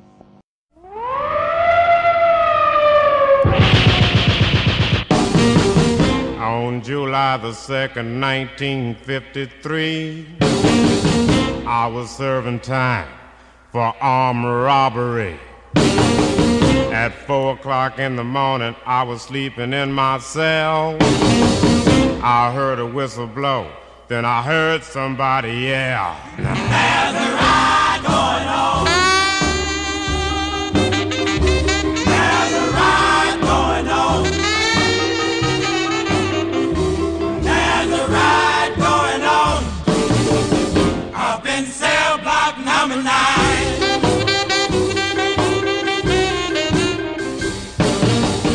The trouble started in cell block number five and spread like fire across the prison floor. I said, okay, boys, getting ready to run.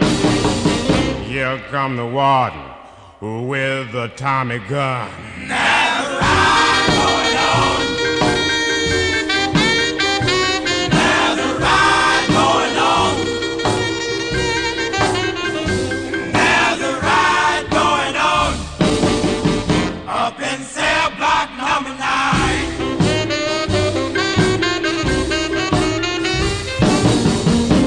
warden said, Come out with your hands up in the air.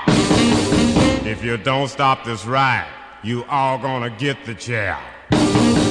Scarface Jones said it's too late to quit. Pass the dynamite, cause the fuse is lit. In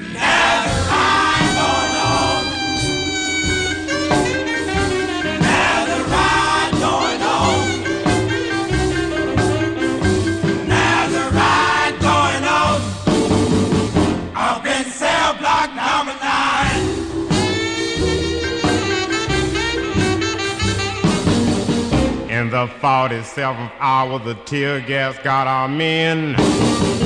We're all back in our cells, but every now and then.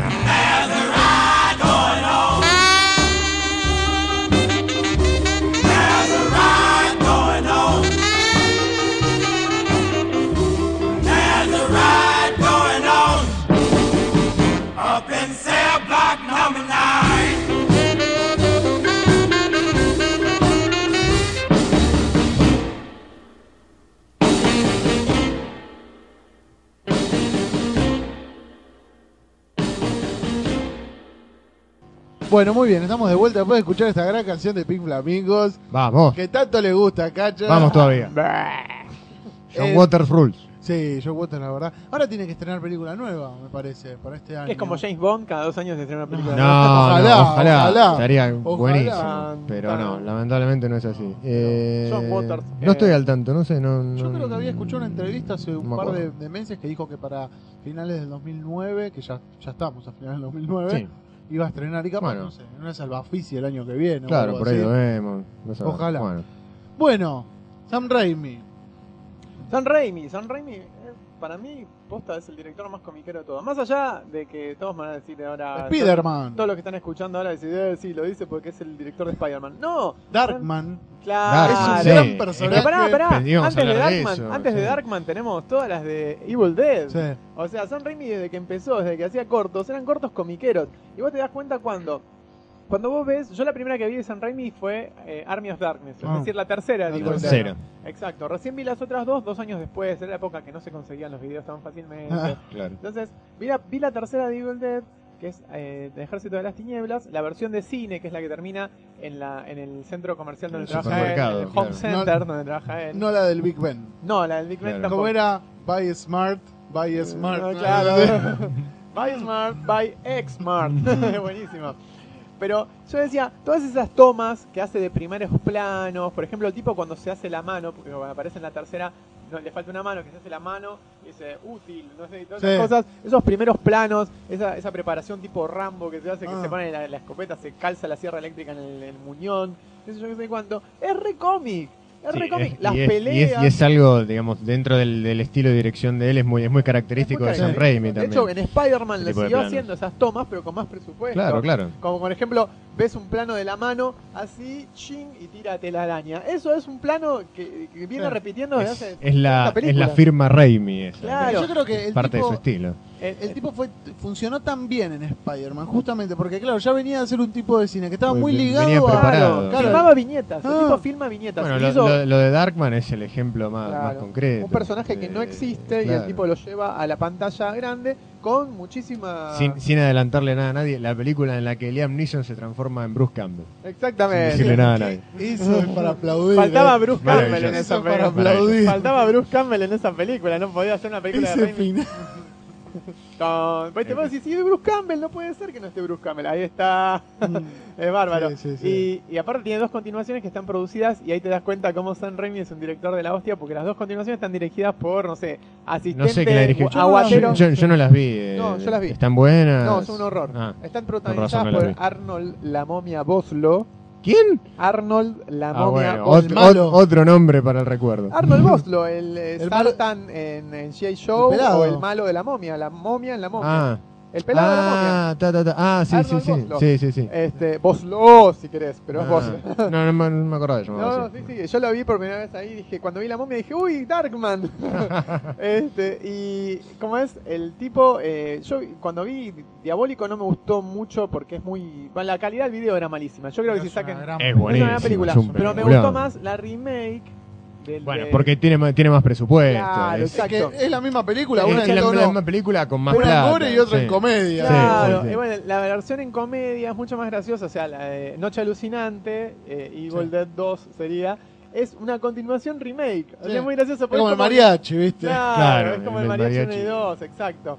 El, eh, eso de hacer continuaciones remake que son muy raros, porque vos la ves y decís, otra vez lo mismo, otra vez la novia, otra vez una mina que aparece, que se muere, que la cortan, la, tier- la entierra, Sí, salen los pedazos. Lo, pasa, lo, lo que ocurre es que Evil Dead es una película hecha a, pesos, a- a- sí. a pulmón, hecha por el, por el Tardaron años en hacerla. Sí. Y filmaron durante fines No de semana. cuánto. Sí, sí, sí. Bueno, es, es una es una primer película de, de- de director novato que se juntan con sus amigos a filmar. A y después cuando le ponen más guita, el tipo hace la, la película Ah, la, la película ¿en que, que se había imaginado. Claro.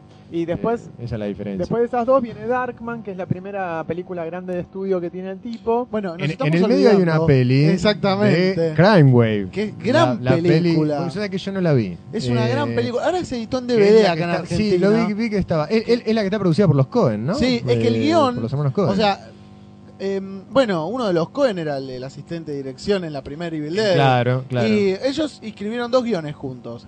Los Coen estuvieron Wave- en todos lados, son como Sí, Forrest Gump. sí, sí, sí. Ah, pero, pero aparte son, son muy amigos de Son- sí. Sí. Bueno, ellos escribieron juntos el guion de Crime Wave y, y el de Racing Arizona.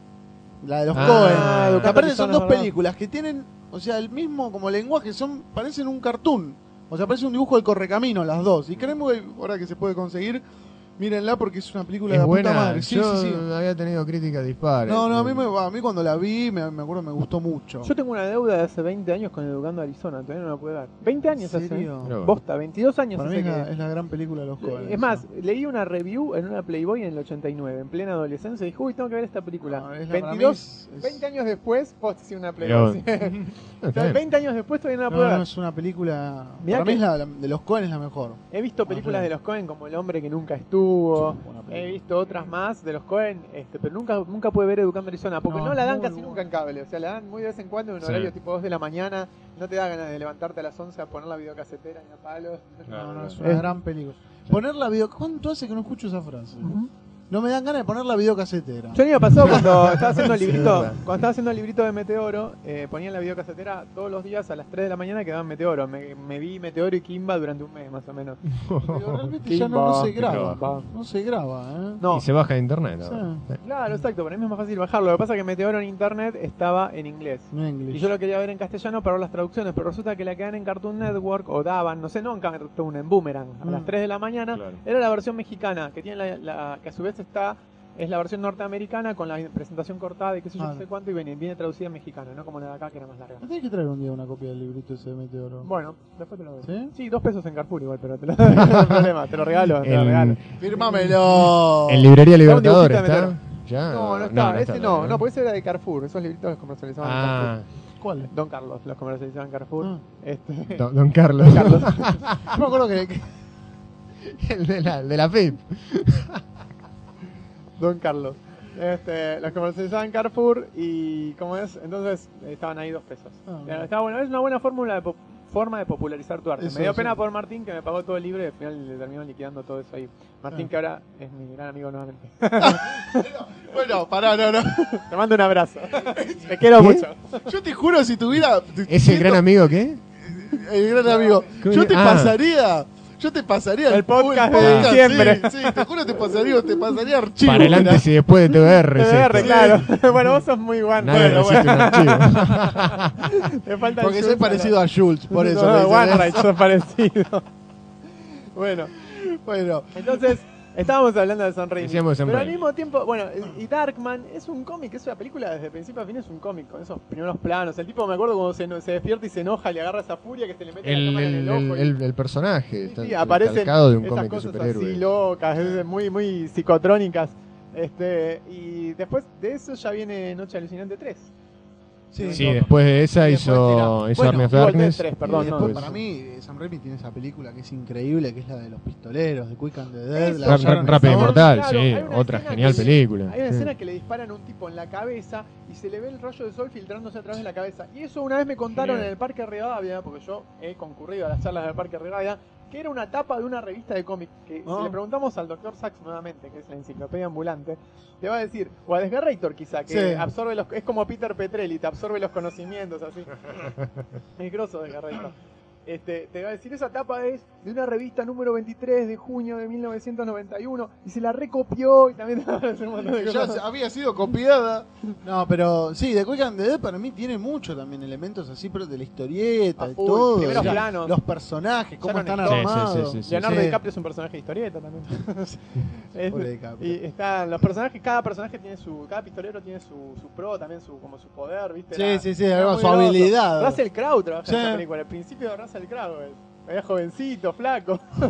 O sea, vi- viéndola así se caía de maduro que en algún momento Sam Raimi va a hacer alguna adaptación. Sí. Claro. Sí, si uno lo Y ve. le, y le llegó Spider-Man. Si uno lo ve en claro. retrospectiva. Y para, bueno, para mí igual la mejor película de él va a ser y seguirá siendo por los siglos de los siglos eh, Evil Dead Spider-Man. 3. Ah. El ejército de las tinieblas. Para A, mí a mí la me pe- gusta mucho, no tiene nada que ver, me gusta mucho un plan, Plan simple. simple, sí, Plan sí, simple sí. es una gran película. Aparte que es totalmente diferente a lo que hacía. Es muy esa diferente. y Premonición.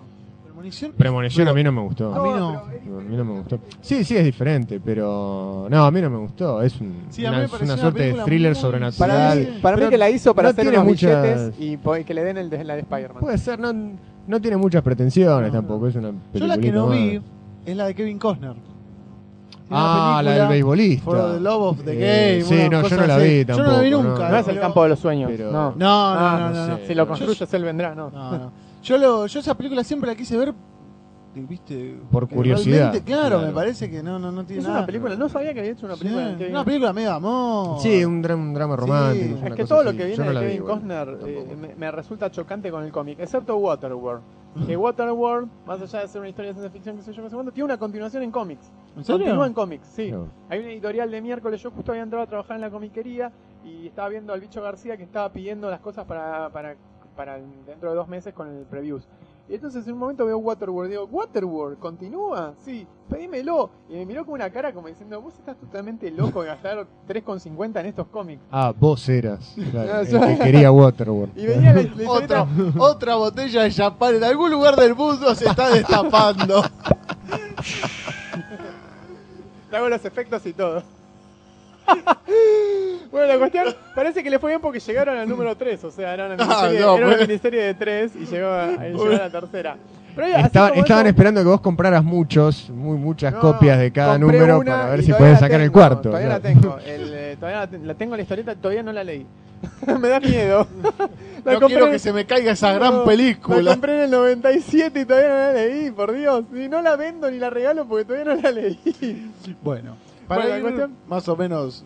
Sí, eh, San Ra- perdón, San Raimi Sí. y bueno, se no- nos quedan eh, uno más, Alan Heimberg, que era un guionista. te- Ah, Sí, el guionista que empezó escribiendo TOC, ah, que estábamos hablando hoy justamente sí, por teléfono. Y el guionista que escribió TOC o productor de TOC, Alan Heimberg, que le dijeron, che, hiciste un capítulo en el que mostraste una beta comiquera. Así, posta, ¿eh?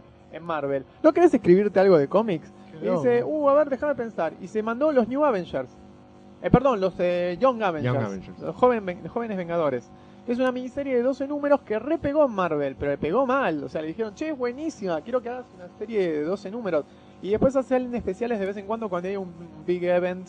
eh, un evento. sí, pero Young Avengers, ¿cuál era? Es la que Estaba- está el Capitán América Junior negro, Ah, sí, el sí, sí. Hulkling, que es un Sí, Kree, Sí, sí, y sí. encima, eh, o sea... Está el torcito ese. Exactamente, Ah. son todos versiones jóvenes de Está los Vengadores. esa- y todos tienen su colección. justificación. Está muy buena.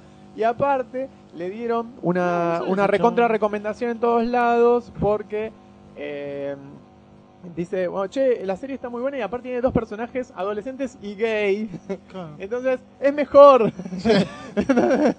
Entonces, este, bueno, le dijeron, "Está- estás dentro, estás dentro del círculo de la hay, amistad. hay- hay que aclarar igual que Alan, Alan Himberg es, es Alan gay, para los que no lo conocen. Buah. El, el- el- siempre la elegancia. Esto es muy radial lo, que- lo que está haciendo Cachas. En el momento en que yo dije es gay, Cachas se come un Una bizco- una, galletita. galletita, un bizcochito. Bueno, como les decía.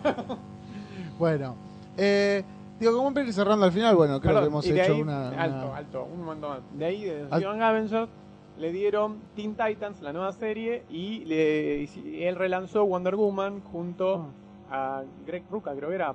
Relanzaron una, una miniserie de cinco. A Geoff Jones, me parece. ¿no? Sé, bueno, lo vimos No hace un ratito. Y relanzó Wonder Woman en una miniserie de cinco números que les fue re bien, relanzó Barba. Así que está dentro del negocio ya Alan Heimer también. Ah, mirá vos, bueno. Y bueno, San Raimi después de, de todas las que pasó, le dieron Spider-Man, está recontracopado y hace años que dice voy a hacer una remake de Evil Dead, pero le dicen Bruce Campbell está muy viejo, bueno, quiero Paul Walker y nunca llegó a nada. ¿Vieron la última de Sam Raimi? Eh, Drag Me to Hell. No. ¿La vieron? No, el otro día la Ah, conseguí miedo a, mí me gustó. y me ¿eh? dijeron que está muy, muy, muy, muy bien. A mí me gustó. Yo el otro día la conseguí. gustó. A mí me gustó, pero te tiene que gustar eh, el cine bizarro. Sí, ¿no? Te- o sea, te tiene que, tiene que gustar Evil Dead y todas las anteriores, como para cazarle la onda. Es más una cuestión de, eh, digamos, de, de- de- de tónica, de estilo para enganchar con, con, la, con lo que cuenta la película. Es decir, tratar de buscarle la ironía, la, la vuelta. Claro, sí, sí, sí. Tomándote una paso de los toros, puedes verla. O Sí. la de tónica. Eh, Engancharte con la tónica.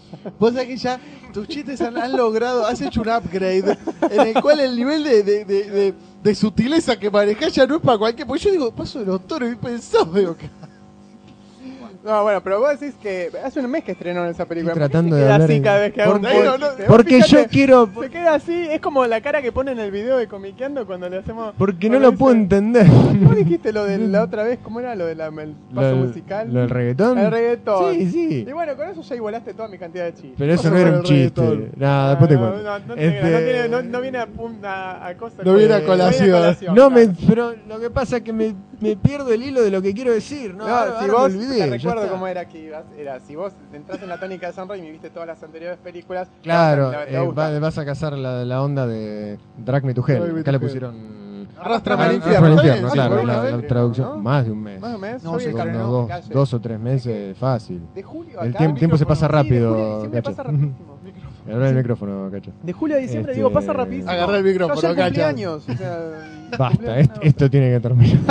Esto se Demasiado. degenera. Javier Dijo Hildebrand Godoy, está dame el renunciando- calzón que me voy. Javier Hildebrand está renunciando al podcast, pobre hombre. Me están haciendo renunciar Porque dormí ustedes la con los siesta, chistes. ¿no? Ojalá hubiera dormido la siesta. No. Bueno, eh, bueno, me parece que más o menos ya hemos. ¿Te quedaste con algo? No, no. Estoy- no estoy cometiendo si un lo- error. Yo no sé si le extendería esa mano, no sé si abriría esa puerta. Se quedó con algo en el tintero. ¿Qué vas a hacer? Ya No, está no, está buscando. eh, Eh, bueno, no, pará, vos ibas, eh, ibas a decir algo de Drag Me to Hell que te lo habían, te lo habían comentado. No, no, no, no, no, Ah. no, no, me dijeron, me dijeron que está muy Ah. buena. No, lo que me da pena. no, lo que me tenía, lo que iba a decir era una cosa cortita. Me da pena Recomendaciones. que le dije, no, que ahora parece que hace Spider-Man 4 y va, Sí. quiere empezar con World of Warcraft. Yo decía, me parece que, todo, cum- que ya cumplió un ciclo el tema. O sea, me da, me da pena que el tipo como que ya se... Digo, evidentemente lo agarra porque le gusta y porque le da mucha plata. Con Sp- a Spider-Man películas. 3 le pegaron bastante. Sí, digo, me parece que Spider- Y- a mí me gusta mucho. Y no sin razón. El público Sí. comiquero le pegó, porque el público en masas No, le dio la no razón. sé, o sea, más- o más que las menos. otras dos. Ah, puede No, ser, no bueno, sé. pero, Pero a ver, que, haya, cara. que, que haya mucha gente a- que haya ido mucha gente a verla no quiere decir que le haya gustado tampoco. Pueden haber salido, Sí. no, pueden haber salido todos con, con cara Pero de digo, me da pena más o menos porque- salí yo. Digo, me da pena porque el tipo es como que ya se, viste, no, no, no que se esclaviza, pero sino que se ata a una franquicia y decís, Sí. dale, o sea, tenés más cosas para decir, ya está, digo, me parece que ya hace una trilogía y que Yo- está pará, re yo bien. te hago una pregunta. Vos te dicen, podés dirigir a vos ahora mismo. Te dicen, podés dirigir la próxima película de Spider-Man. Te va bien, dirigís una segunda, te va bien. ¿Y no seguís agarrando por cinco más? Sí, Vos estás pero- Spider-Man. No, es que cada Spider-Man ya le gusta, pero me parece que personaje. eh, no mm, dudo que tenga el entusiasmo. Yo creo que cuando le que- dejen hacer Pero al lagarto, podría va a dejar de decir hacer película que- de Spider-Man. Bueno, es el villano que se viene ahora. Sí, no es el que se no, viene están ¿No? con dos, con el No. lagarto con Misterio. Claro, Ah. dice- Y dicen que él Misterio quiere es Bruce hacer- Campbell. claro. Dice que él Mm. quiere hacer el lagarto y no lo dejan, porque dice, no es comercial el personaje del lagarto. Yo creo que sí. Pero está bueno. Si lo hacen grosso, bien Está El bueno. tema con el lagarto es que no, no permite que haya como una cosa más audiovisual como la vida con el hombre de arena. No, no hay tanto artificio. No, aparte No. sería como el Octopus, que era el doctor, el maestro de él y qué sé yo, qué sé cuánto. Aparte Claro. la uno que lo están mostrando al chabón. Y lo vienen No, amagando. en la y 1 vienen lo, lo, lo escuchas, lo escuchás, en la 2 lo muestra. Ah, Bueno, y a- acá en la 3 se queda con un pedacito de Del- Venom. del con Venom. Una cosita de simbionte. Que puede ser el origen de. Claro, a ser como de la, de la- que de la- estamos de la- todos de la pidiendo. Puede ser como la transformación. criptonita de Smallville, el simbionte, ¿viste? Sí, ahora Dicen todo- que vuelve Venom también. Todo el tiempo sale un rumor nuevo, No. sé yo, pero. Y que van a hacer la Bueno, película de Venom. dijeron. Sí, eso también están jodiendo.